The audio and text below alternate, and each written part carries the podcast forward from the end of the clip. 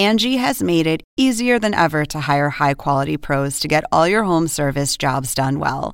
Just bring them your project online or with the Angie app, answer a few questions, and Angie will connect you with local pros who match your specific needs. Or book a service instantly at an upfront price. So join the millions of homeowners who use Angie to care for their homes and get your next home service job done well.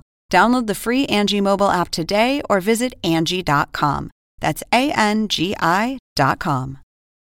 Angie has made it easier than ever to hire high quality pros to get all your home service jobs done well. Just bring them your project online or with the Angie app, answer a few questions, and Angie will connect you with local pros who match your specific needs. Or book a service instantly at an upfront price. So join the millions of homeowners who use Angie to care for their homes and get your next home service job done well. Download the free Angie mobile app today or visit Angie.com. That's A N G I.com.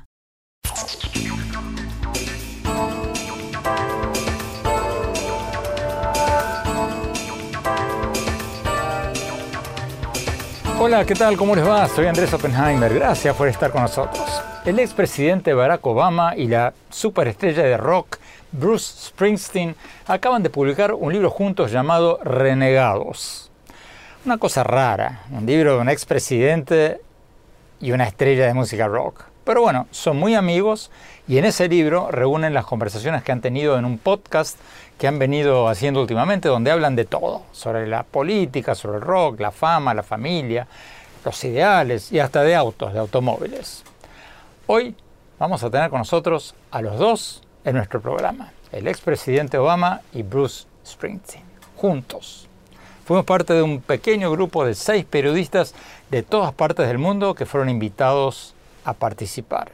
Y les preguntamos de todo, entre otras cosas, les preguntamos si creen que la democracia en Estados Unidos está en peligro después de la gran mentira de Donald Trump de que habría habido un fraude en las elecciones de Estados Unidos, cosa que la propia Corte Suprema de mayoría conservadora y unos 60 tribunales han desechado. Y también le preguntamos cómo ven ellos el futuro de Estados Unidos, el futuro del mundo, y sobre sus vidas personales, cómo, cuáles fueron los momentos más felices de sus vidas. Vamos a ver lo que nos dijeron y más tarde en el programa les vamos a presentar a nuestro innovador de la semana. Como saben, hemos empezado a destacar todas las semanas a un innovador o una innovadora exitosos que estén haciendo algo para mejorar el mundo. Nuestro innovador de hoy es un joven que empezó una empresa para producir carne, y leche a partir de plantas, entre otras cosas para ayudar a reducir el impacto climático de la producción de muchas de las cosas que comemos todos los días. Y ya están vendiendo sus productos en Estados Unidos, Argentina, México y varios otros países. Su empresa está valorada en, escuchen bien esto, la empresa de este joven está valorada en 1.500 millones de dólares. Escucharon bien, una historia fascinante. Bueno, empecemos antes con la entrevista al expresidente Barack Obama y Bruce Springsteen sobre el libro que acaban de escribir juntos. Veamos. Expresidente Obama, en su libro usted escribe que el violento ataque al Congreso en Washington fue un ataque al orden democrático de Estados Unidos.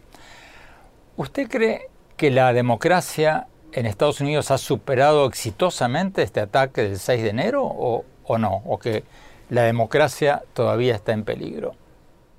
No creo que lo hayamos superado todavía. Sabes, como digo en el libro, creo que la democracia es un jardín y tienes que cuidarlo constantemente. Y cuando no lo haces, puede desmoronarse. Y creo que lo que vimos el 6 de enero fue un síntoma de algunas tendencias más importantes, de las que he hablado antes y de las que hablamos en este libro. Una de las tendencias más preocupantes es la erosión de la verdad como base de nuestra historia común. Y no quiero ser nostálgico o romantizar demasiado el pasado, pero solía haber entre varios partidos políticos o actitudes políticas al menos una suposición de que los hechos eran hechos, como el cambio climático, y que la ciencia muestra lo que es real. O ya sabes, los datos sobre las vacunas. Y luego podríamos tener debates y discusiones sobre cómo luchar contra el cambio climático. O bien, ¿cuál es la mejor manera de fomentar la vacunación? Y ahora, parte de lo que hemos visto es que a través de las redes sociales, los grandes conglomerados de medios de comunicación tienen la capacidad de simplemente fabricar hechos. Y creo que eso ha sido probablemente lo más corrosivo de nuestra democracia en los últimos tiempos. Y no tenemos soluciones fáciles para eso. Sí, hay un porcentaje considerable del país que, debido a los fabricantes de teorías conspirativas, ni siquiera cree que la elección cuente, incluso cuando las personas de su propio partido la certifican. Y esos van a ser problemas continuos. También vamos a seguir teniendo que enfrentarnos al hecho de que este tipo de problemas se están viendo en Europa, en América Latina, Asia, África y en todo el mundo. La globalización ha perturbado la estabilidad económica de la gente en formas que han hecho que grupos de personas teman perder su estatus. Les preocupa que a sus hijos no les vaya tan bien como antes, y algunos de esos temores están bien infundados. Francamente, ya sabes, la ortodoxia del libre mercado, que a veces se ha promovido, ha abandonado o dejado atrás a personas que solían ganarse la vida trabajando en una fábrica o en una granja, por lo que se sienten amenazados. Por eso, creo que nuestra democracia tiene que dar a la gente cierto sentido de estabilidad y certeza, también en su vida económica. Y luego, finalmente, en Estados Unidos, tenemos el desafío de la raza y el origen étnico. Ya sabes, esas divisiones continúan teniendo fuerza, pero como Bruce y yo concluimos mientras hablábamos sobre el libro, podemos animarnos por el hecho de que las cosas han mejorado y hemos resistido tormentas más grandes que esta en el pasado. Y creo que de la misma manera vamos a poder superar esta. Bruce Springsteen, la misma pregunta, ¿está en peligro la democracia en Estados Unidos? Bueno, no puedo decir que haya habido otro momento en la historia en que la sombra de la autocracia se haya sentido tan presente como se siente en este momento, o cuando la voluntad de los políticos se ha usado para explotar falsedades y mentiras descaradas, para aprovecharse de la buena fe de sus votantes, por lo que esto es increíblemente descorazonador. Pero siento, al igual que el presidente, que estamos construidos sobre una base sólida y es una tormenta que vamos a capear.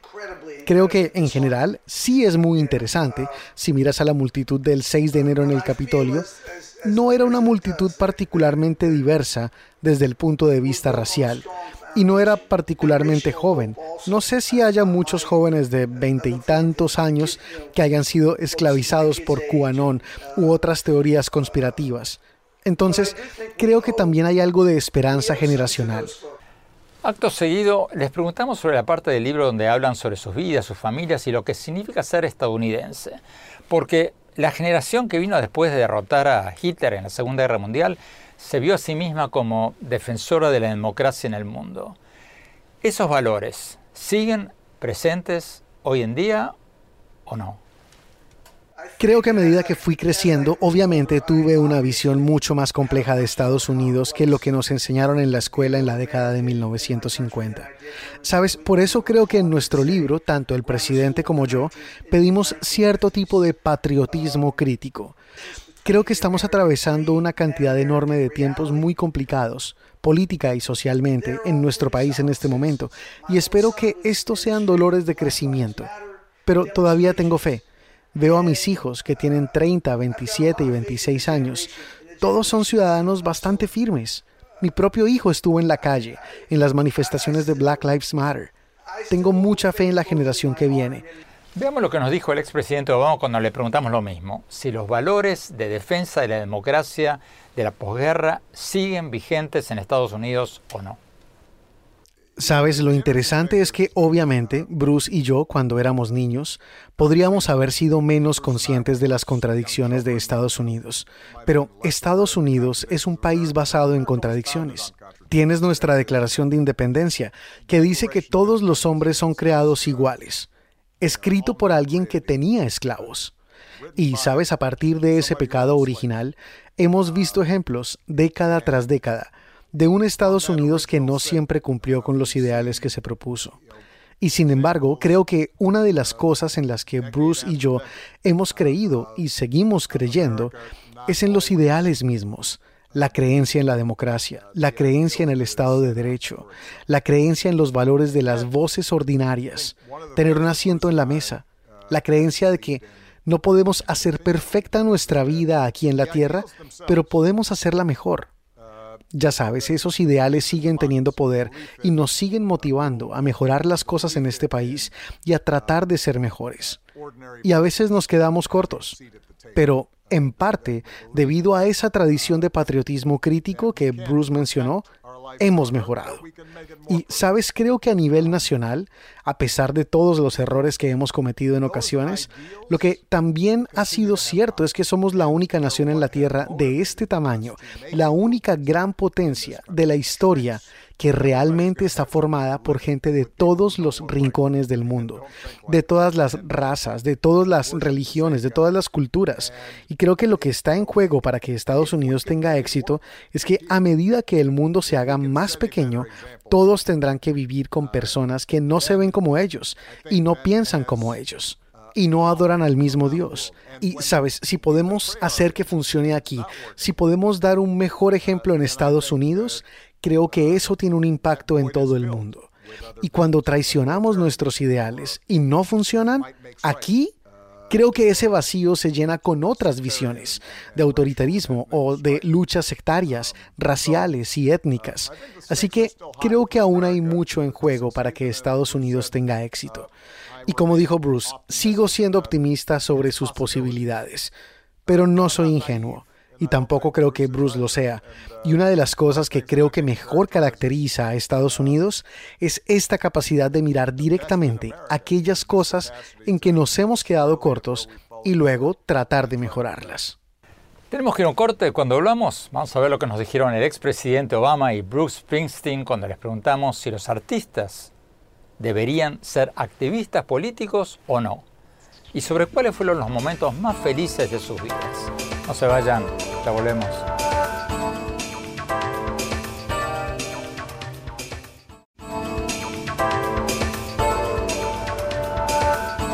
Después de hablar sobre el estado de la democracia en Estados Unidos, le preguntamos al expresidente Obama y a Springsteen sobre qué deberían ser los políticos, los periodistas y los artistas. ¿Deberíamos todos ser activistas o por el contrario, en nombre de la paz social, separar los roles y tratar de ser puentes y dialogar con todos. Veamos lo que nos dijeron. Puedo entender a los artistas que no incluyen política en su trabajo y no creo que sea necesario en absoluto hacerlo. Básicamente, no creo que tengas que ser un artista activista, ¿sabes? Yo no me considero un activista. Básicamente trato de seguir las implicaciones de mi arte. Y creo que el rock and roll es una música de libertad y de la expresión de las libertades. Así es como trabajo. No creo que sea una parte esencial de ser artista, pero es lo que me parece natural. Le hicimos la misma pregunta al presidente Obama. ¿Tienen los artistas y los periodistas que ser activistas o no? Sabes, soy un pésimo guitarrista, por lo que no estoy seguro de estar del todo calificado para contestar esta pregunta, pero quiero decir esto como consumidor de arte. Creo esto. Un artista tiene la obligación de decir su verdad. Y cuanto mejor es el artista, más profundamente puede llegar esa verdad a la gente. Y eso puede cambiar sus actitudes sobre su relación con el mundo. Y en ese sentido, eso es un acto político.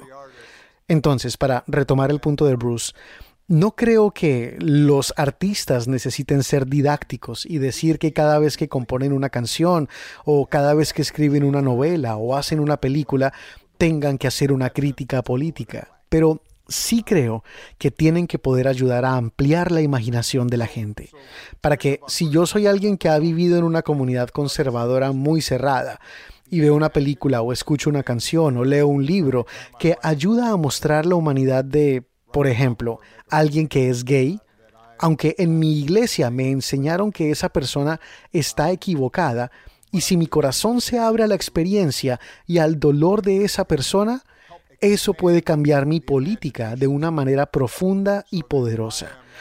Ya sabes, si soy un afroamericano que vive en una ciudad y ve una película sobre alguien que vive en una zona rural de Estados Unidos, un cowboy, que lucha por mantener su estilo de vida, eso puede ayudarme a entender escuchar y ver a alguien que no es como yo. Y creo que es donde el arte es más poderoso, es en crear esos vínculos empáticos, esas conexiones entre personas. Y cuando eso sucede, creo que es más probable que creemos la cultura y el clima donde existe una política generosa y más amable, y donde la gente no ve las complejidades de los demás y los estereotipa y los pone en una caja y los categoriza como fundamentalmente diferentes a nosotros. Entonces, en ese sentido, creo que Bruce es un buen ejemplo de un buen artista. Además, vamos, tienes que lograr que la gente realmente quiera escuchar tus canciones, que se levanten un poco y que quieran bailar con ellas. Acto seguido, les preguntamos a ambos sobre el hecho de que los dos, al igual que Donald Trump, se definen como outsiders, como personas que vienen de afuera, que no están en la rosca, que no la tuvieron fácil. ¿Quiénes son los verdaderos outsiders hoy en día? Veamos lo que nos dijo el expresidente Obama. Bueno, ya sabes, no sé si alguien que es hijo de un constructor inmobiliario multimillonario necesariamente califica, en mi opinión, como un outsider. Pero ya sabes, cada uno en lo suyo. Puedo decir que parte de lo que Bruce y yo hablamos es del grado en que ambos provenimos básicamente de la clase trabajadora.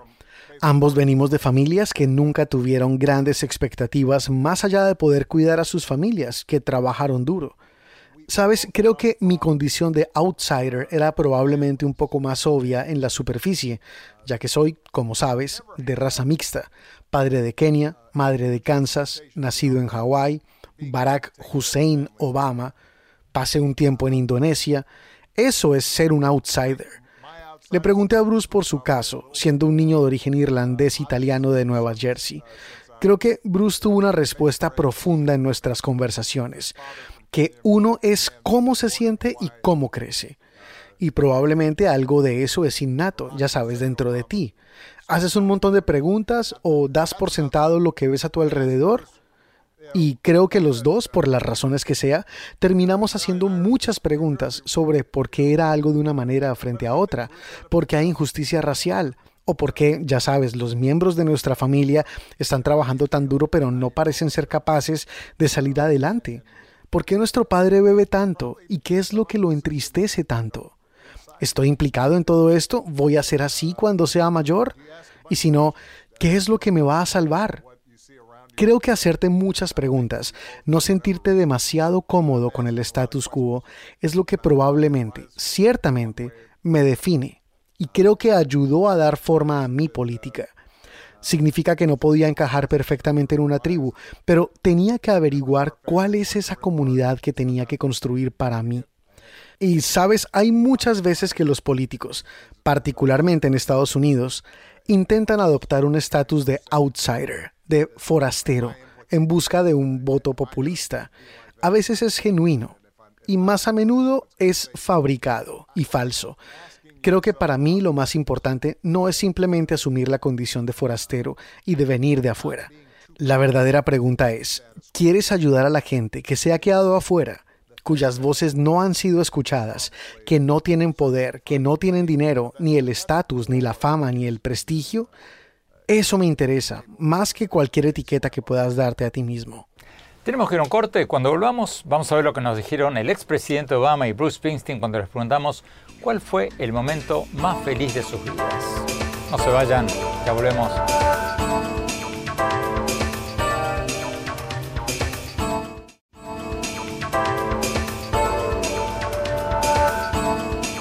Gracias por seguir con nosotros. Estamos viendo la entrevista conjunta que le hicimos al expresidente Barack Obama y al astro de música rock Bruce Springsteen. Ustedes dirán, qué raro, que tienen que ver uno con el otro. Bueno, son amigos, hicieron una serie de podcasts juntos y ahora sacaron un libro conjunto basado en sus conversaciones que se llama Renegados. Hacia el final de la entrevista conjunta le preguntamos al expresidente Obama y a Springsteen cuál fue el momento más feliz que recuerdan. Veamos lo que dijeron. Creo que estoy seguro de que Bruce y yo pasamos por periodos de nuestras vidas cuando éramos más jóvenes en los que, ya sabes, no siempre sabes qué valorar y entonces la sociedad te dice que hay ciertas cosas que debes valorar. Y puedes perseguir algunos callejones sin salida, cosas que resulta que puedes valorar, como tener un trabajo que te importa y que disfrutas, tener un impacto positivo en las personas que te rodean o en la comunidad en la que vives, tener relaciones amorosas y duraderas con tu familia y tus amigos y algunas otras cosas. La gente a menudo me pregunta si extraño ser presidente. Y a veces puede que no me crean sobre esto, pero es absolutamente cierto. No extraño la pompa y el brillo y el alboroto y la gente saludando y poniéndose de pie cuando entras a un lugar. Eso no es lo que extraño sino aspectos de la presidencia como la camaradería de tener un equipo de personas que están realmente dedicadas a resolver problemas. El día en que aprobamos la reforma de salud y supe que había 20 millones de personas que ahora tenían su seguro de salud que antes no la tenían. Sabes, echo de menos el trabajo intelectual, de tratar de averiguar cómo les damos más oportunidades a los jóvenes que son pobres o que se han quedado fuera del sistema. Esas son las cosas que extraño. Las cosas que en la superficie son los signos de la fama o del poder, bueno, resulta que esas cosas son transitorias. Alimentan tu vanidad, pero no te dan una satisfacción duradera. Y ahora, si me preguntas, un momento en el tiempo, en cualquier momento en el que se me ocurra que sea el más feliz, por lo general involucra a mis hijas. Al igual que Bruce, ahora han crecido, están en sus veintes. Y si estoy sentado con ellas y Michelle en la cena, y las escucho hablar. Y están radiantes y son inteligentes y amables, atentas y llenas de sorpresas. Incluso cuando pasan la mayor parte del tiempo burlándose de mí y burlándose de todas mis peculiaridades y defectos, no hay momento en el que sea más feliz que allí. Y siempre dije que lo único de lo que puedo estar seguro es que en mi lecho de muerte, en esos momentos antes de que fallezca y deje esta tierra, lo que recordaré no son los discursos que pronuncié o las elecciones que gané o los proyectos de ley que aprobé, sino tomar de la mano a mis hijas y llevarlas al parque, a algún lugar, o sentarnos juntos en una noche tranquila y escucharlas reír. Esas son las cosas que recordaré y diré, bueno, eso fue una vida que vale la pena vivir porque escuché eso, sentí eso y experimenté eso. Bueno, me hubiera gustado preguntarle al presidente Obama sobre América Latina, sobre Cuba, sobre varios otros temas, pero bueno, no hubo tiempo, fue una entrevista conjunta, va a haber oportunidad, espero, pronto para hacerle todas esas preguntas. Vamos ahora a un corte, cuando volvamos, nuestro segmento El Innovador de la Semana. Le voy a presentar a un joven que empezó una empresa para producir carne y leche a partir de plantas para reducir el impacto ambiental de la producción de alimentos de los alimentos que comemos ahora. Y su empresa ya está valorada en más de 1.500 millones de dólares. No se vayan, vale la pena verlo.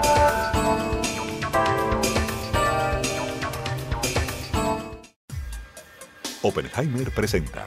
Llega a usted por cortesía de Arcos Dorados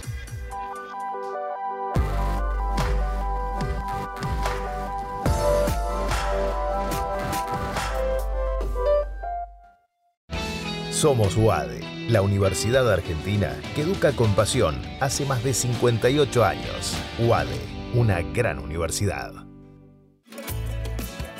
En el Bancoppel de Julia, la tarjeta de crédito se tramita solo con una identificación oficial. Bancoppel, el banco que quiero a mi manera. ¿Sabías que según un estudio de la Universidad de Oxford, casi la mitad de los trabajos actuales podrían dejar de existir en 10 años? La inteligencia artificial llegó para quedarse. ¿Cómo te va a afectar la automatización? ¿Cuáles son los trabajos del futuro? Andrés Oppenheimer te lo cuenta en su nuevo libro, Sálvese quien pueda. Y no te quedes atrás. Encuéntralo en librerías.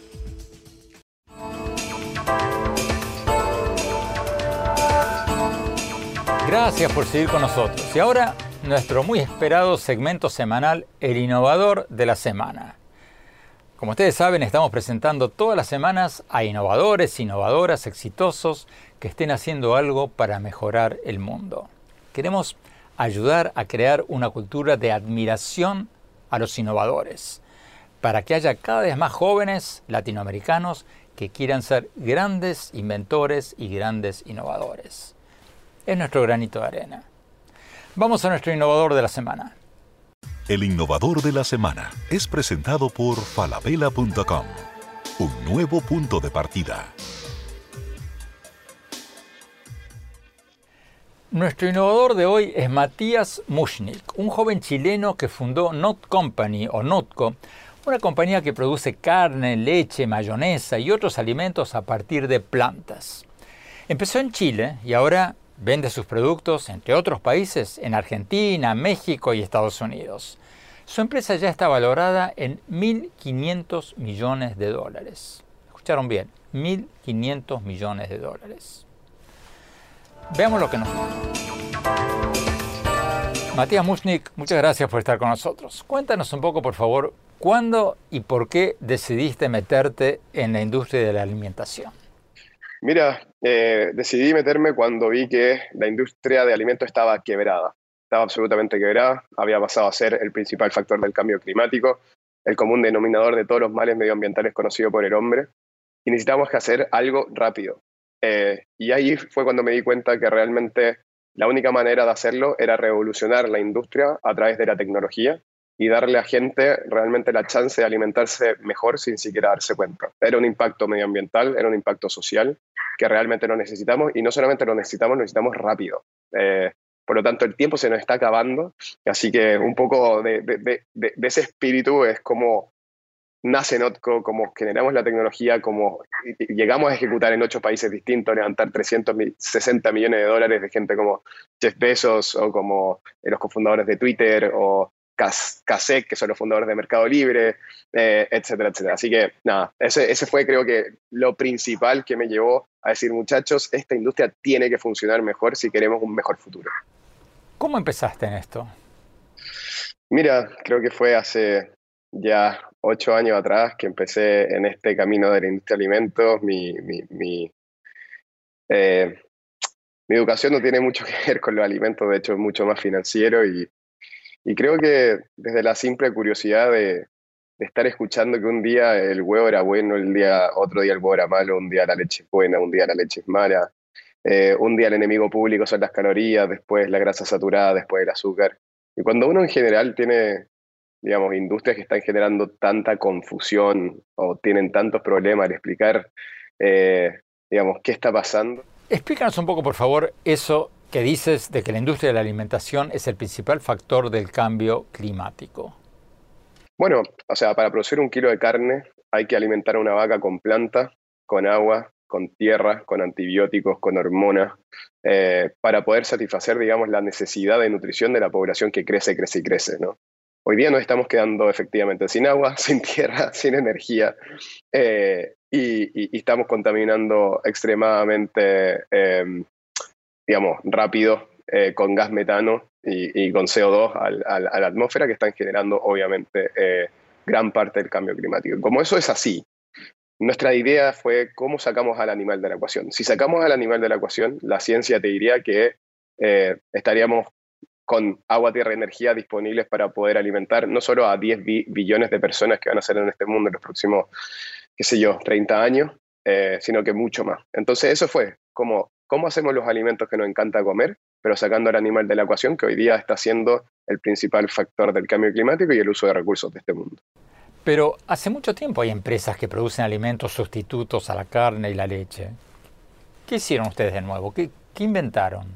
Porque eh, mucho tiempo se, trató esto como algo, eh, primero sin tecnología, sin mucha ciencia, por lo tanto nunca, nunca tuvo esa concepción, o, al menos te diría dos cosas, ¿no? Uno, no estuvo la concepción de que la gente sí estaría dispuesta a comer una hamburguesa que tenga sabor hamburguesa, textura hamburguesa, pero que no fuera hamburguesa, o sea, está hecha 100% vegetales. La concepción antiguamente de que el animal efectivamente era parte importante de la responsabilidad del cambio climático no estaba. La investigación del cambio climático y la relación de, de la industria de alimentos en el cambio climático es súper nueva, o sea, nace hace 10 años atrás, ¿no? y se popularizó así. O sea, nosotros somos generaciones que crecimos con Netflix que nos mostró realmente qué eh, implica poder comer carne, digamos, eh, todos los días, ¿no? Y es un desastre, es un desastre medioambiental, ¿no? ¿Qué productos se están haciendo? Hoy día tenemos en el mercado cuatro categorías de productos, eh, mayonesa, leche, helado y hamburguesa. eh, estamos lanzando la hamburguesa de pollo. De hecho, ayer lanzamos la hamburguesa de pollo en Chile. Eh, la verdad que son, digamos, son productos de vuelta. Cuatro categorías, ocho países distintos, Chile, Argentina, Brasil, Colombia, México, Estados Unidos, Canadá. Em, y, lo hemos hecho en cuatro años, ¿no? Eh, lo hemos hecho en cuatro años que hemos ido realmente creciendo el, negocio exponencialmente.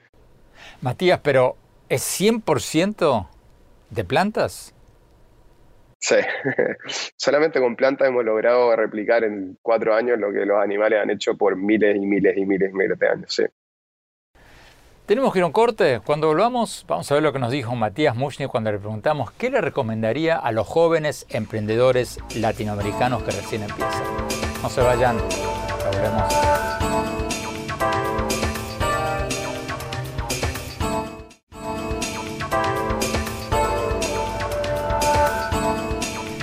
Gracias por seguir con nosotros. Estamos hablando con Matías Mushnik, nuestro innovador de la semana. Matías fundó Not Company o Notco una compañía que produce carne, leche, mayonesa y otros alimentos a partir de plantas para reducir el impacto ambiental de muchos de los productos que comemos.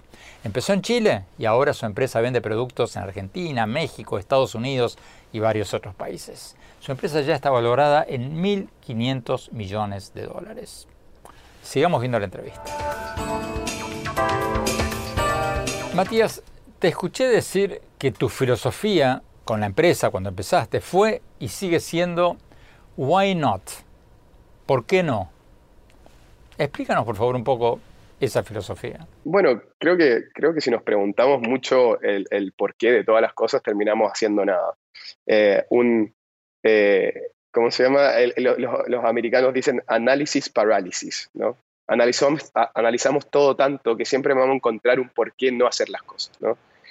Y el por qué no te invita a soñar, ¿no? Es decir, bueno, combinar, qué sé yo, eh, repollo y piña para una leche, ¿por qué no? Eh, o para replicar una leche, ¿por qué no? Y el por qué no te invita un poco, digamos, a, sacar esas barreras quizás del paradigma que tiene uno como humano, a pensar en, en, en cosas que nunca, quizás, quizás sin un why not nunca hubiesen pasado. ¿no? Eh, una compañía que nace en Chile, que después se va a Argentina, a Brasil y que, y que realmente está haciendo algo que el mundo nunca ha visto, eh, y tener, digamos, como la, capacidad de ejecutar ese mismo negocio en Estados Unidos y que seamos una de las compañías que más crece en la categoría en Estados Unidos, sin un why not, créeme que habían muchísimas, muchísimas razones de por qué el why no iba a hacer que no eh, termináramos donde terminamos. Te escuché decir también que tu primer emprendimiento fue un fracaso total. No, un fracaso miserable. fue, fue tremendamente, eh, digamos, fue, la primera experiencia que tuve como emprendedor. ¿no? A mí el emprendimiento me encantaba, lo encontraba algo increíble. Cada, con cada emprendedor que yo hablaba, desde su perspectiva, desde su mirada, sentía que estaba cambiando el mundo. Entonces yo quise ser uno de ellos. Ahora nunca supe cómo hacerlo. Matías, ¿qué le recomendarías a los jóvenes emprendedores que recién empiezan? Creo que em, hay, ah, digamos, hoy día en Latinoamérica, y sobre todo me voy a enfocar en Latinoamérica, ¿no? o sea, Latinoamérica nunca ha tenido la oportunidad que tiene hoy en día. La cantidad de capital que está fluyendo en Latinoamérica, la cantidad de oportunidades que está fluyendo, o sea, o que, existen en Latinoamérica, es tan grande. Y hoy día creo que si no hay un impacto social en el por qué estamos haciendo las, las cosas que estamos haciendo, no las sigan haciendo. El impacto social hoy día es fundamental, eh, es lo que, digamos, lleva a las nuevas generaciones y es lo que realmente necesitamos. Finalmente, Matías, ¿con cuánto dinero empezaste? Porque la gente dirá, bueno, Matías estudió en Harvard, debe venir de una familia de dinero. ¿Con cuánto dinero empezaron la empresa y, en cuánto está valorada ahora? Mira, empezamos con 80 mil dólares, de los cuales 40 eran del, gobierno chileno, de Corfo, que realmente son, son postulaciones abiertas, no es que porque, digamos, porque somos quienes somos, vamos a tener digamos, diferencias de, acceso a ese capital. Eh, simplemente postulamos con el proyecto, quedamos y nos dieron 40 eh, mil dólares.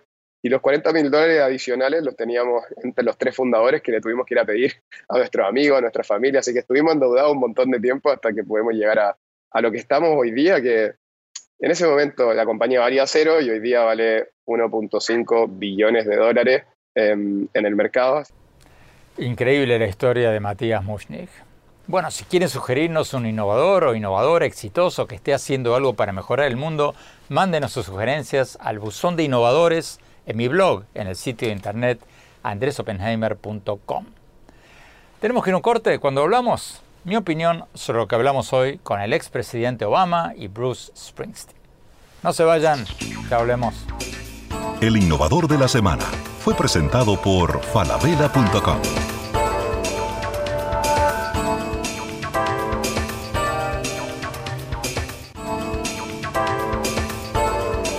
Gracias por seguir con nosotros. Mi opinión sobre la entrevista que le hicimos al expresidente Barack Obama y al astro de música rock Bruce Springsteen en el programa de hoy.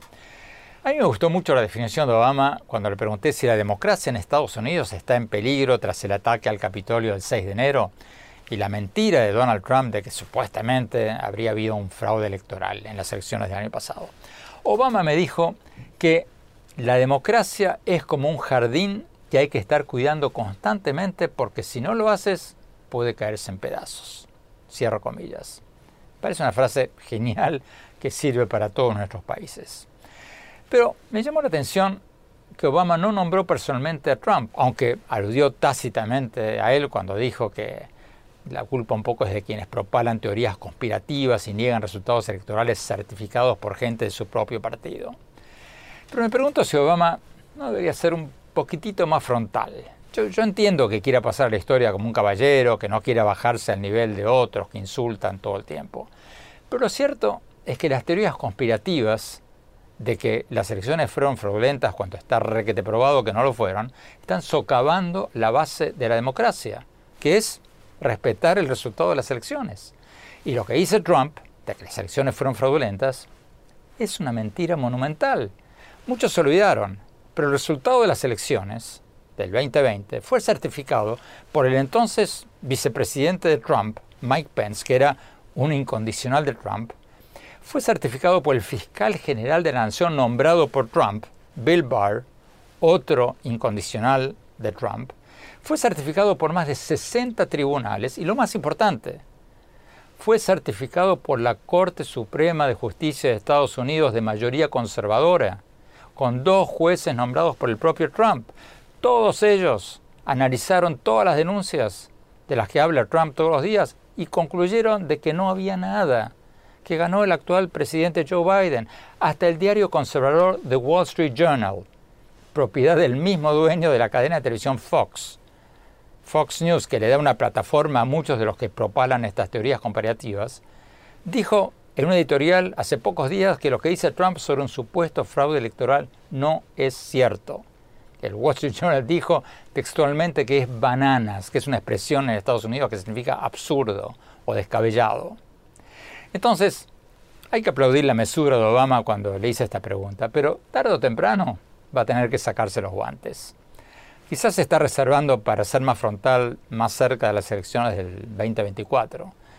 Porque si Trump sigue propalando mentiras y mucha gente las cree, y se instala la idea de que cualquier candidato que pierda una elección puede alegar sin pruebas contundentes de que hubo un presunto fraude, bueno, entonces va a aumentar la polarización política, va a aumentar la violencia política y se puede descalabrar la democracia en Estados Unidos. Ese jardín del que hablaba Obama en esta entrevista que tanto hay que cuidar. Bueno, se nos acabó el tiempo. Tenemos un programa de lujo y los invito a visitar mi blog en el sitio de internet andresopenheimer.com y síganme en mi Twitter, arroba y en mi página de Facebook, Andrés Oppenheimer.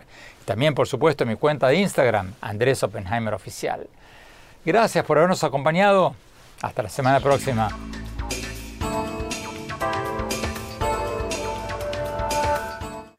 Oppenheimer presenta. Llega a usted por cortesía de Arcos Dorados.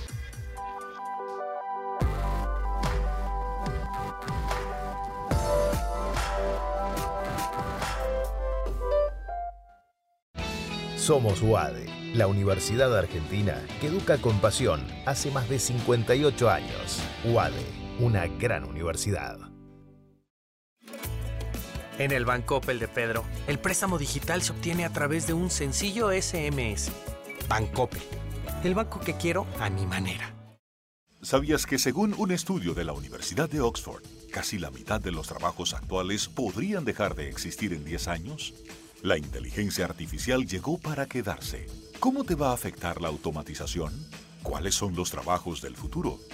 Andrés Oppenheimer te lo cuenta en su nuevo libro, Sálvese quien pueda. Y no te quedes atrás. Encuéntralo en librerías.